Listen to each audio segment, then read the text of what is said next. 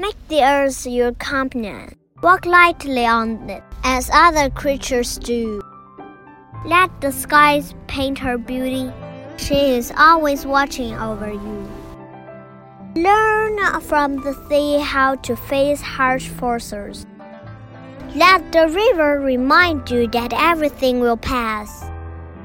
Let the lake instruct you in stillness. Let the mountain teach you grandeur. Make the woodland your house of peace. Make the rainforest your house of hope. Make the wetland untrodden ground. Save some small piece of grassland for a red kite on a windy day. Watch the ice cap glisten with crystal majesty.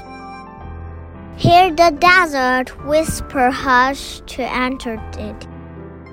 Let the town weave a small basket of togetherness. Make the earth your companion. Walk lightly on it, as other creatures do.